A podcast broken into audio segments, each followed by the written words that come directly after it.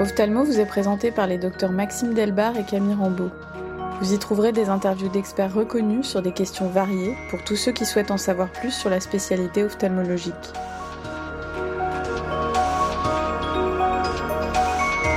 C'est dans une dissertation doctorale de 1748 que l'ophtalmologiste allemand Moschar fournit la plus ancienne description du kératocone qu'il appelle Staphyloma diaphanum. Cependant, une description claire de cette maladie n'est donnée qu'en 1854 lorsque le Britannique John Nottingham en fait la distinction parmi d'autres anévrismes de la cornée. Il décrit plusieurs caractéristiques classiques de la maladie telles que la vision double et la difficulté de conserver des verres correcteurs pour la vision du patient. En 1859, le chirurgien britannique William Bowman essaye de restaurer la vision en tirant sur l'iris à l'aide d'un fin crochet inséré à travers la cornée et en étirant la pupille selon une fente sténopéique verticale. En 1869, lorsque le pionnier suisse de l'ophtalmologie, le docteur Johann Horner, rédige une thèse intitulée sur le traitement du kératocone, la maladie a déjà acquis sa dénomination actuelle.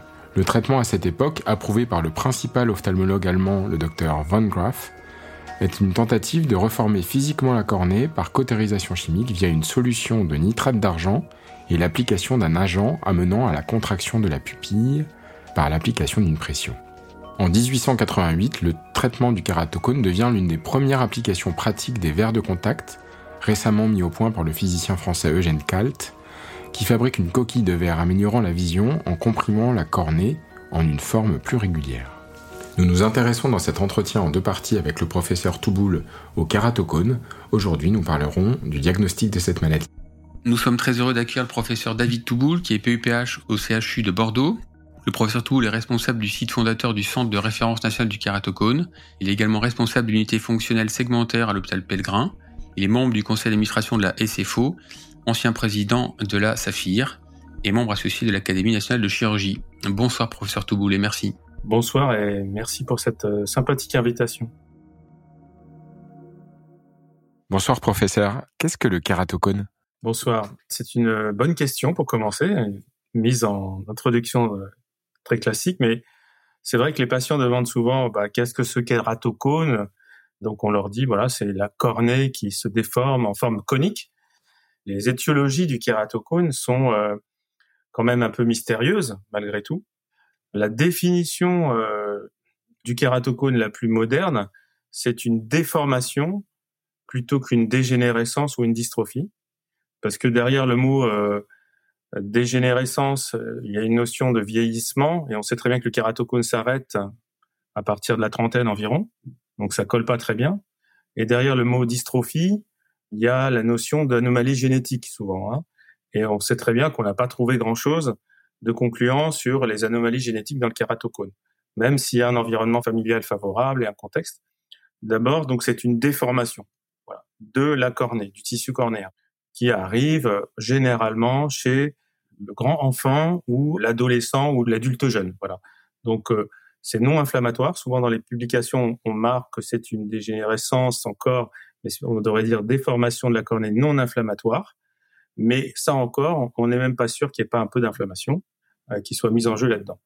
Voilà, donc pour la définition, c'est ça.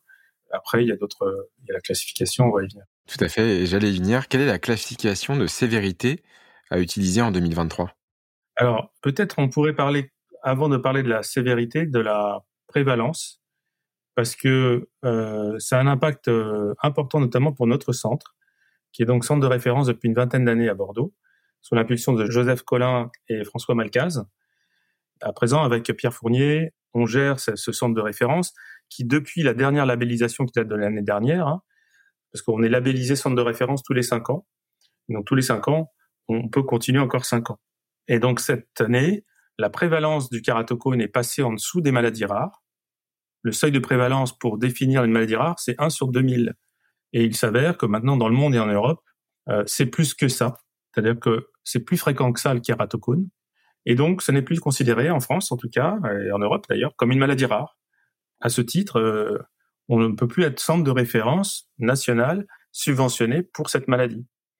Donc maintenant, on est centre de référence subventionné pour les kératopathies rares. Ça englobe un peu cette maladie, mais théoriquement, on n'est plus centre de référence pour le kératocone. Petite parenthèse, mais ça montre à quel point, en fait, en 20 ans, ça a évolué et on a mieux dépisté Et on a trouvé beaucoup de kératocones, notamment par l'essor des technologies topographiques, qui a envahi maintenant même le champ de la chirurgie de la cataracte, et surtout la chirurgie réfractive, qui nous a permis de dépister des formes débutantes de kératocones dans la population. Et donc on a une grande fréquence de, de finalement, quand on les recherche, on les trouve. Et il y en a beaucoup des, des frustres, des débutants, euh, qu'on ne voyait pas avant, qui n'avaient pas de symptômes, mais qu'on dépiste aujourd'hui soit au moment de, du chirurgie réfractive, soit euh, en routine parce qu'il y a des ophtalmos qui ont des topographes en routine, soit euh, au moment de la cataracte, voilà. Et donc on a une, un plus grand champ de possibilités dans le, le, le kératocone. Donc déjà, ça c'est un point important. Et donc ça veut dire qu'il y a tout un continuum entre le normal et le pathologique. Ça nous amène à la classification. Comment euh, classifier? Alors on sait très bien que pour l'instant il n'y a pas de classification vraiment euh, très harmonieuse, très efficace. La plupart des publications reposent sur la, des classifications qui datent du Placido.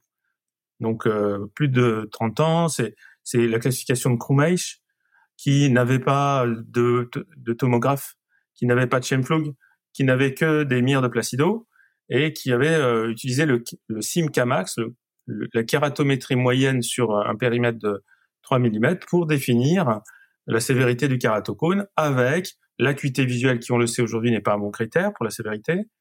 Avec aussi la pachymétrie centrale, qui est pas la bonne pachymétrie, mais bon, qui est quand même intéressante. Avec la, le, cylindre réfractif et même la métropie, l'erreur réfractive. Alors on sait que c'est un peu obsolète parce que bon, on peut très bien être myope de moins 10 et avoir ne pas avoir de kératocone et euh, on peut avoir un, un euh, de stade 2 par exemple et euh, une toute petite myopie axile ou même une hypermétropie, ça arrive, on en trouve. Donc c'était pas très la classification Krummesch qui est la classification Amsler Krummesch dérive de la lampe à fente, il y avait même l'opacité aussi de la, de la, cornée qui était prise en compte. Eh bien, elle est périmée et malgré tout, elle est toujours utilisée dans les études. Donc on a pas mal travaillé ces dernières années pour essayer de, corriger le tir et je pense qu'il y, a, beaucoup à faire sur la validation de nouvelles classifications. Nous, on a proposé récemment et on essaye de publier euh, de nouveaux indices notamment des indices qui reposent sur le mécanisme de la déformation du kératocone, à savoir la symétrie. La symétrie, parce que quand, on regarde la topographie, le kératocone, ça peut se définir topographiquement un bombement localisé, donc une augmentation de la kératométrie, entouré d'un aplatissement en fait topographique. C'est comme une vague, et que ce soit central ou périphérique, on a toujours ça. Et ça veut dire pour le patient un excès d'aberration sphérique quand c'est central, et un excès d'aberration comastique quand c'est périphérique. En plus, bien sûr, de la myopisation, hein, du défocus qui euh, correspond, et de l'astigmatisme. Donc, euh, on devrait définir le kératocone avec ce genre d'indice-là. On sait très bien, euh, on a regardé pas mal de fois, que la face postérieure se déforme un peu plus vite que la face antérieure, que l'amincissement est un critère d'évolution, en tout cas, qui est plus lent à se manifester que le changement de courbure. Donc voilà, ça dépend ce qu'on veut regarder aussi dans les classifications. Est-ce qu'on veut regarder juste la déformation ou est-ce qu'on veut regarder aussi la conséquence euh, sur la vision? Auquel cas, il faudrait se, prendre des, paramètres qui prennent en compte la zone optique en fait. C'est un grand champ d'investigation encore ouvert que le, la classification du kératocone. Mais je pense qu'il faut effectivement associer plusieurs critères. Si on veut vraiment bien faire, il faudrait définir la, la sévérité par l'asymétrie. Et nous, on développe un, indice qui s'appelle le KAA pour amplitude kératométrique d'asymétrie maximale. On prend euh, le point le plus plat de la topographie sur 10 mm centré sur le centre de la topographie, c'est-à-dire le vertex. Et puis on prend le point le plus bombé et on compte le nombre de, de, dioptries ou de couleurs sur la topographie. Et donc ça, ça, doit être assez bien corrélé que ce soit la face postérieure ou la face antérieure, à l'amplitude de la déformation en fait.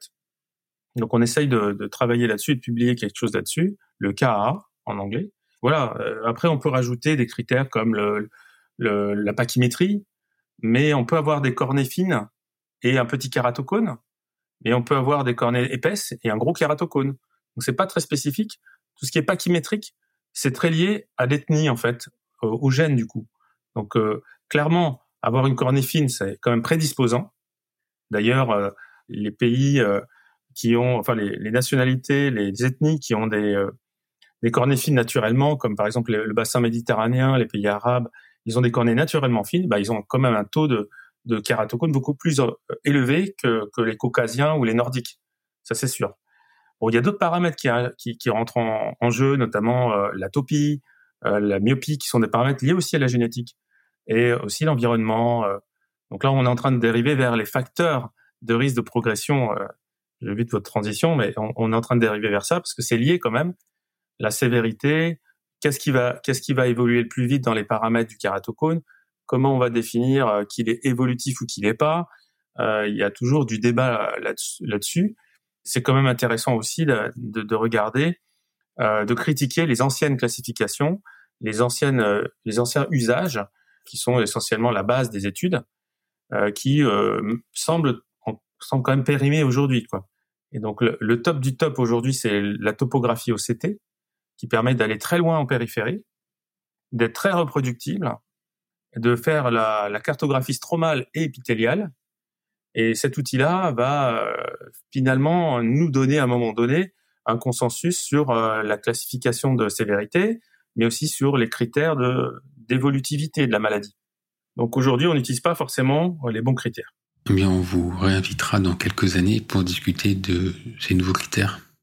Oui, parce qu'après, il faut, il faut voir que tous ces critères-là, il faut qu'ils soient les, les habitudes euh, ont la vie dure et il faut que tout ça, ça, ça évolue. Tout le monde n'a pas accès à la même technologie pour regarder les kératocones. Euh, donc, euh, je pense que une bonne classification, il faut aussi qu'elle soit, qu'elle soit pratique, mais qu'elle soit aussi basée sur la physiopathologie et ensuite qu'elle soit accessible et compréhensible par tous. Parce que si on prend que des critères de la phase postérieure qui sont des indices compliqués calculés sur euh, l'appareil A ou B, pas sur le C et le D, euh, c'est compliqué. Donc c'est pour ça que je pense que le, cas dont je parlais, c'est-à-dire la différence entre le point le plus le plus bombé et le plus plat sur un périmètre de 10 mm centré sur le, vertex, bah ça on peut le faire euh, manuellement en tout cas sur tous les topographes. On peut arriver à le comparer. Donc ça fera l'objet. Après quels sont les cut-offs, comment on divise, c'est compliqué, il faut le définir. Euh, parce que tout le monde n'a pas les mêmes populations également. Vous voyez, nous, euh, les patients qu'on voit à Bordeaux, par exemple, ils n'ont pas tous la, même sévérité que les patients qu'on verrait à Oran, par exemple. À Oran, probablement, je ne sais pas, mais il y aura des, cas beaucoup plus sévères en, plus grand nombre. Alors que chez nous, on a beaucoup de cas modérés à frustre qui viennent nous voir, qui sont référés. Ils sont pas référés d'ailleurs pour les mêmes raisons. Voilà. Chez nous, ils viennent pour euh, des cross-linking, des, des choses comme ça, des, des, lasers parfois, des anneaux, alors que parfois, pour les cas les plus sévères sont référés dans les centres où il y a vraiment des kératocones en grande quantité, bah, c'est pour des greffes carrément, directement. Alors qu'en France, euh, on fait presque plus de greffes pour les kératocones. C'est très, très peu de greffes pour les kératocones quand même. Ça a beaucoup diminué. Moi, j'ai commencé à en faire il y a une vingtaine d'années. Et bah, je vous assure, j'en avais toutes les semaines sur mon programme. Aujourd'hui, ça devient euh, une semaine sur deux, une semaine sur trois, quoi. Kératocone. Vous nous avez déjà parlé de certains facteurs euh, favorisant ou peut-être à l'origine du kératocone. Est-ce que vous pouvez nous préciser les, les principales causes du kératocone et puis le, le, rôle des frottements dont on parle beaucoup? Bah oui, oui, bien sûr. Je pense qu'il faut parler de traumatisme, micro-traumatisme répété, plutôt que de frottement, parce que frottement, ça, c'est restrictif. Il y a des patients qui se frottent pas vraiment et qui quand même développent un kératocone. Donc c'est les micro-traumatismes répétés. Donc il y a divers euh, mécanismes. Le plus commun, bah, c'est les frottements directs c'est un frottement qui est agressif. Hein. C'est pas un frottement gentil, c'est pas c'est pas une caresse, hein. c'est pas en se démaquillant qu'on développe un, un kératocone.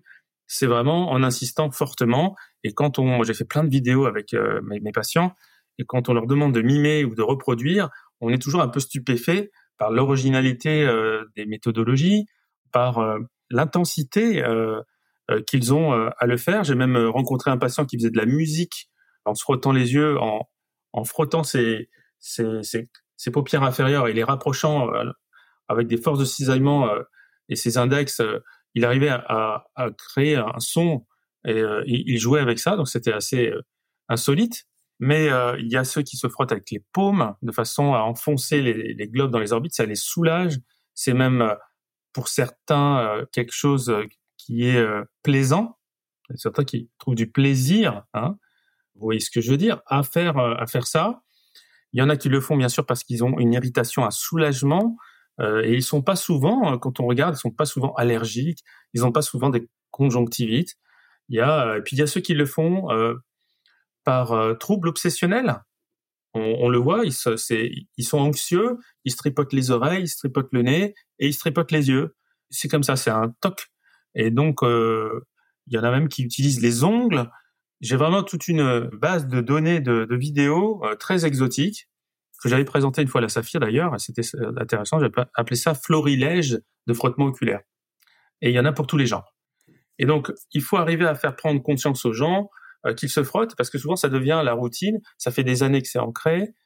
La cible de ces frottements, c'est quand même les, les, jeunes, les grands enfants, les ados. C'est une période difficile, le corps change, euh, l'adolescence c'est compliqué. C'est souvent euh, le kératocone plus des, des, garçons que des filles. C'est souvent plus des anxieux il y a un profil psychologique quand même. Donc ça, ça intervient dans les frottements oculaires. Il y a aussi, bon, euh, en plus des frottements directs, conscients ou plus ou moins conscients, il y a la position de sommeil qui a été euh, bien étudiée notamment grâce à Damien Guettinel et ses travaux à la Fondation.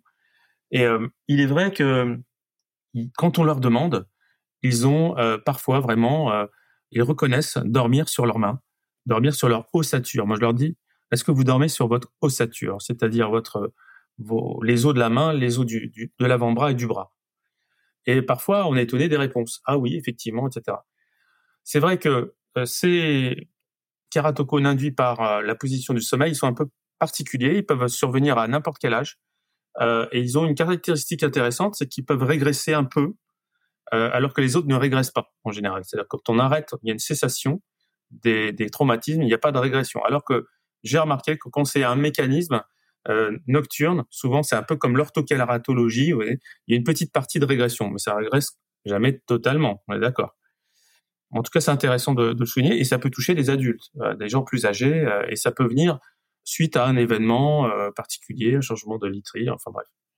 Donc, pour répondre à votre question, les frottements, évidemment.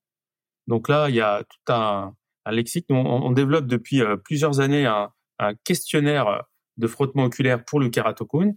Là, on est dans une phase euh, de validation pour que tout le monde utilise à peu près les mêmes questions. On est parti d'une cinquantaine de questions. On avait fait le tour euh, avec euh, plusieurs experts français.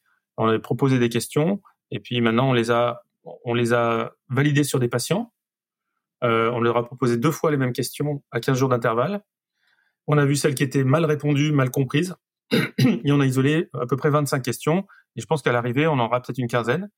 Ça fera l'objet d'un questionnaire qu'on essaye de valider un peu à la méthode Delphi. Delphi je ne sais pas si vous connaissez, mais ça sera la méthode du groupe nominal en fait. En, fait.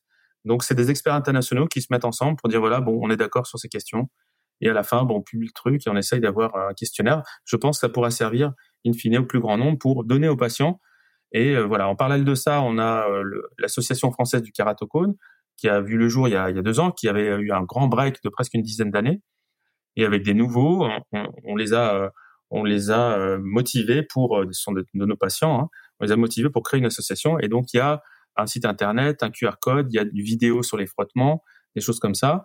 Il y a aussi le site développé par la Fondation Rothschild, très intéressant. Et donc, effectivement, il faut donner à ces patients qui sont dépistés pour le kératocone, il y aura de plus en plus, bah, tout de suite, les ressources didactiques pour qu'ils comprennent. Et généralement, quand même, ils comprennent bien parce que ce sont des jeunes, ils sont dynamiques, ils vont sur les réseaux, ils ont le, QR code facile et euh, ils vont tout de suite comprendre. Après, ça ne veut pas dire qu'ils vont tous s'exécuter, ils vont pas tous arrêter du jour au lendemain. Donc, euh, on peut pas dire bah voilà, une fois qu'on leur a expliqué, c'est fini, on fait pas de cross-linking et, et ils rentrent chez eux et on les revoit plus. C'est pas possible. Parfois, il faut plusieurs fois pour qu'ils comprennent. Ils, ils sont pas toujours euh, comment dire compliants à 100%. Et puis, euh, parfois, il y a quand même des causes derrière leur frottement et on les a pas toujours réglées du, premier coup. Donc, les causes, ça peut être l'œil sec. Euh, mais bon, quand on examine les patients, moi, je dirais euh, 8 fois sur 10, on trouve rien. On trouve rien, on voit juste les signes cliniques du kératocone lorsqu'ils sont avancés, les street euh, etc. Mais on voit pas euh, de sécheresse, on voit pas vraiment de, de choses pathologiques émerger facilement. Quand j'ai commencé, moi, le kératocone, on me disait, voilà, ils sont tous allergiques, euh, on leur donne des traitements anti-allergiques, ils vont faire un bilan allergologique, etc. En fait, ça devient assez rare cette pratique-là. On leur donne plutôt des lubrifiants comme euh, substitut au frottement. On leur explique qu'ils peuvent se toucher le canthus euh, en dedans ou en dehors, mais, mais on évite de donner des colliers qui servent à rien. Pourrait être discuté des colliers anti-inflammatoires en réalité Quand on voit les travaux de Roichetti, par exemple, qui, dans les laboratoires, montrent que quand même, il y a un phénotype inflammatoire, on pourrait se demander s'il n'y a pas intérêt à mettre des anti-inflammatoires du type hydrocortisone collyre ou choses comme ça. Mais bon, euh, c'est pas évident de prescrire ça à des jeunes euh, qui vont pas forcément les mettre d'ailleurs, et euh, je suis pas certain que ça soit un plus aujourd'hui. Donc voilà, pour les causes des frottements, j'espère que j'ai tout dit. Enfin, les causes des les facteurs de risque importants, c'est ça. Il y a, y a une cause aussi intéressante que j'ai pas mentionnée, c'est le mimétisme, le mimétisme familial. Dans les fratries, il y a aussi euh, plusieurs enfants souvent, notamment dans les milieux un peu défavorisés. Il y a souvent plusieurs kératocones parce que les enfants sont tout le temps ensemble, ils sont dans la même chambre et euh, il y a comme une espèce de mimétisme qui, qui fait qui renforce l'impression d'être une maladie euh, génétique. Alors je dis jamais aux patients que c'est une maladie génétique parce que ça les ça les angoisse, ça culpabilise les familles notamment. Avoir une maladie génétique c'est quand même pas rien, ça peut être mal interprété. Je leur dis que non, il y a un regroupement génétique. Bon, il y a des traits génétiques qui sont partagés. Bon, la cornée plus fine, euh, l'atopie, euh, la myopie, tous ces facteurs un peu biomécaniques associés qui favorisent. Donc, c'est multifactoriel. Il y a un peu de génétique, mais c'est pas parce que euh, votre papa ou votre maman a kératocone que vous allez l'avoir ou le développer forcément. Et qu'avec une bonne surveillance et un bon comportement, voilà. Si je ne me trompe pas, il y a quelques années, vous avez réalisé une étude sur la famille des sujets qui présentent un kératocone et euh, l'aspect topographique était très proche pour l'ensemble des membres d'une même famille, c'est bien ça? C'est vrai, donc euh, on a quand même mené une étude qu'on avait publiée avec Valentine Saunier sur les familles, donc ça avait été assez euh, laborieux de, suivre et de faire revenir des familles en fait, parce qu'on voit des patients, ce sont les cas, et les cas des familles, donc il faut, faire venir leur, leur, leur famille du premier degré, au-dessus, au-dessous. Donc c'est pas évident comme étude parce que ça a été très long, les gens viennent pas facilement. Et on a quand même euh, trouvé euh, plus de 8%, il me semble, de mémoire, hein, de kératocones avérés dans les familles, ce qui était quand même beaucoup. Après, comme je vous l'ai dit, il y a tous ces biais de regroupement. Et il y a un autre biais qui, à l'époque, euh, m'intéressait aussi, c'est le biais topographique. C'est-à-dire qu'il y a beaucoup de formes frustres qui sont en fait euh, des ressemblances topographiques. Je suis convaincu que si vous faites dans, dans, une famille entière des topographies à tout le monde, en raison de la position des paupières, de la forme du visage, de la nature de l'orbite, etc., vous allez avoir euh, un pattern en fait euh, familial. Et donc on peut confondre, surtout à l'époque, on n'avait pas euh, forcément les, outils aussi performants qu'aujourd'hui. On peut confondre des formes familiales topographiques avec des formes frustres de kératocone. On confond pas quand c'est un vrai kératocone, bien sûr, hein.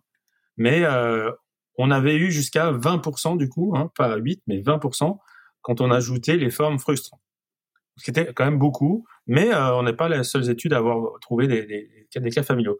Donc on peut pas fermer la porte à la génétique complètement, parce que la génétique en fait enrobe le tout. Vous voyez, il y a le côté familial, par la conformation, par les fragilités euh, de la famille, on va dire, et puis il y a le côté euh, atopique qui est souvent génétique, le côté myopie qui est souvent génétique, le côté voilà. Donc on peut on peut dire qu'il y a quand même multifactoriel derrière des gènes qui sont plutôt bienveillant ou plutôt malveillant. Il y a aussi la, théorie de l'épigénétique, hein, qui est développée par certains auteurs. L'épigénétique, pour faire simple, c'est quand on a une maladie, elle est marquée génétiquement pour deux ou trois générations au-delà. C'est la méthylation des chromosomes. Et donc, il a été suggéré que, que le, le kératocone, comme la cataracte ou d'autres ou d'autres maladies comme le glaucome aussi, serait euh, un peu épigénétique dépendante. Donc euh, difficile de le prouver, hein, mais euh, c'est séduisant. C'est-à-dire que si pendant, ça voudrait dire que si pendant deux ou trois générations, bah il n'y a pas de facteurs de risque environnementaux importants, bah ce trait-là disparaît quoi. C'est une meilleure hypothèse que de dire que c'est génétique en tout cas. Vous nous avez dit au début de l'entretien que le kératocone se définit comme une déformation de la cornée. Est-ce qu'il y a d'autres pathologies qui s'apparentent au kératocone et qui pourraient être un diagnostic différentiel? Alors oui, ce qui est intéressant dans le kératocone, c'est que c'est une déformation sans opacification de la cornée, hormis au stade d'hydrops euh, très tardif. Hein. Donc il n'y a pas beaucoup beaucoup de, maladies de la cornée qui, euh, déforment la cornée sans l'opacifier. On peut citer la maladie de Terrien, enfin les, dégénérescences périphériques, mais néanmoins c'est quand même souvent euh, une opacité quelque part avec des vaisseaux, avec une fibrose superficielle, même s'il y a un amincissement et une cornée qui se gondole sans qu'il y ait une inflammation importante. Donc il faut trouver des diagnostics différentiels où ça s'opacifie pas, où ça se vascularise pas, où ça se déforme et en même temps ça s'amincit. Donc il n'y en a pas beaucoup en fait. Hein. Les traumatismes, non, ça donne des cicatrices. Les infections, ça donne des cicatrices. Les pucs, euh, bon, c'est inflammatoire. Donc c'est, euh, il n'y a pas grand-chose. Il y a une forme un peu périphérique qu'on peut peut-être assimiler au kératocone, qui s'appelle le marginal pellucide. Mais euh, est-ce que c'est pas tout simplement un kératocone périphérique? Il a des propriétés évolutives un peu plus exotiques. la cornée centrale est de bonne épaisseur et la cornée périphérique est très amincie à 1 ou 2 mm du limbe. On n'en voit pas beaucoup. Ça touche des, patients un peu plus âgés. C'est pas tout à fait la même euh, catégorie. Malgré tout, on n'arrive pas trop à trouver de de, d'explications physiopathologiques différentes euh, des frottements euh, et de, d'éventuellement la, la, compression nocturne. On reste sur ces hypothèses-là, quoi. À la fin de cette première partie consacrée au kératocone, je retiens qu'on définit aujourd'hui le kératocone comme une déformation cornéenne plutôt que comme une dégénérescence ou une dystrophie. Qu'en 20 ans, il y a une modification importante de la prévalence, puisque cette maladie touche plus d'une personne sur 2000, et n'est donc plus considérée comme une maladie rare. La classification historique d'Amsler-Komeich, qui dérive de la lampe à dépassée. De futures classifications basées sur la topographie devraient voir le jour. Il faut inciter les patients à éviter tout microtraumatisme oculaire qui favorisent l'évolution du kératocone, comme les frottements oculaires qui sont maintenant bien connus aujourd'hui. Il faut également penser au microtraumatisme qui surveille la nuit chez les sujets qui dorment sur leur ossature. Il n'est plus nécessaire de réaliser systématiquement un bilan allergologique en dehors de point d'appel. Ne manquez pas la deuxième partie de cet épisode consacré au kératocone. Le professeur Touboul abordera la prise en charge thérapeutique Oftalmo est disponible sur toutes les plateformes d'écoute. Si l'épisode vous a plu, laissez-nous un avis et partagez-le.